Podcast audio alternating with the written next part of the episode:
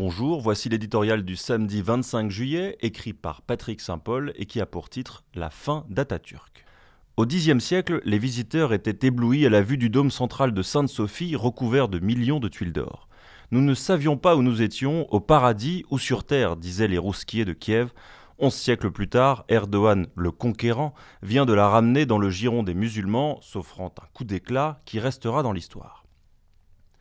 La basilique est le symbole du passé chrétien de l'Empire romain d'Orient jusqu'à son invasion par les Ottomans. Le nouveau sultan fait coup double, il fait une diversion politique et surtout il voit ainsi l'aboutissement, au bout de 18 ans de règne, de son rêve islamo-nationaliste.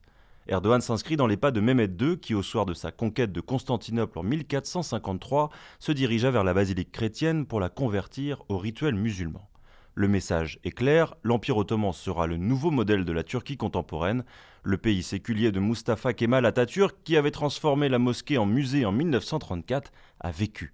Avec le temps, Sainte-Sophie était devenue le témoignage vivant de la quête de réconciliation entre les monothéismes chrétiens et musulmans. Ce retour en arrière spectaculaire est un clou dans le cercueil d'Atatürk dont Recep Tayyip Erdogan ne cesse de déboulonner les statues. Discrédité pour sa politique laïque, il représente une Turquie privée de toute ambition impériale. Le nouveau sultan peut se targuer d'avoir complètement reconquis Istanbul et flatter ainsi la fibre nationaliste turque et de ses indispensables alliés d'extrême droite.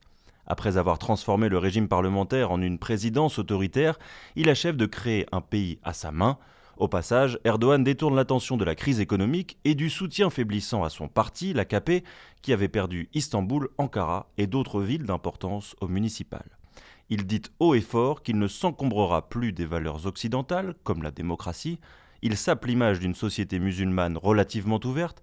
Cet allié encombrant ouvre une fracture irréparable avec l'Occident.